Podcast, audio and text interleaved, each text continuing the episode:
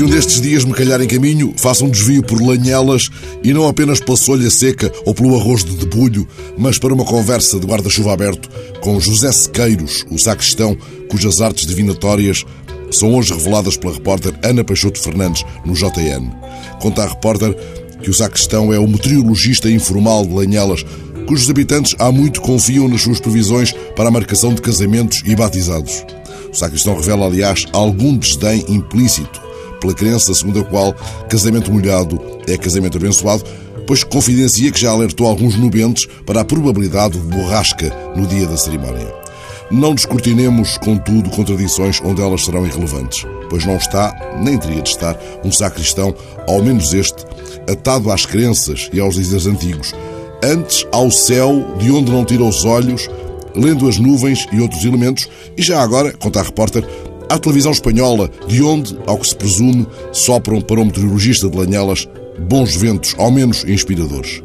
O povo de Lanhelas fia-se nas previsões do sacristão que todos os domingos, terminada a missa, espalha pelos altifalantes incentivos aos seus conterrâneos para que apoiem o Lanhelas Futebol Clube. Não há notícia de que nesse domínio faça o sacristão previsões certeiras.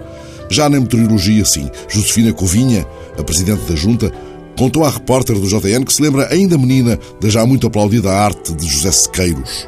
Para a autarca de Lanhelas, o conhecimento empírico é muito importante. É a experiência de vida e a atenção que presta ao ambiente, explica Josefina, às nuvens, ao sol, à lua. Depois, conclui a Presidente da Junta, o sacristão compila tudo na cabeça, faz uma mistela e sai a meteorologia. A repórter do JN pediu ao sacristão uma previsão para 2017. Anotai, ouvintes, como se vos desse uma receita de folha seca, anotai o quadro apresentado pelo homem cujo cálculo se fundamenta na observação dos primeiros 12 dias de janeiro. Ele acredita, aliás, que pelos primeiros 12 dias de janeiro já se consegue calcular o que vai acontecer durante o ano. E aí está, anotai. A seguir a fevereiro, algumas chuvas até abril, embora março venha mais brando de frio. A partir de maio, vem o bom tempo, mais firme, e depois começa um verão de cinco meses.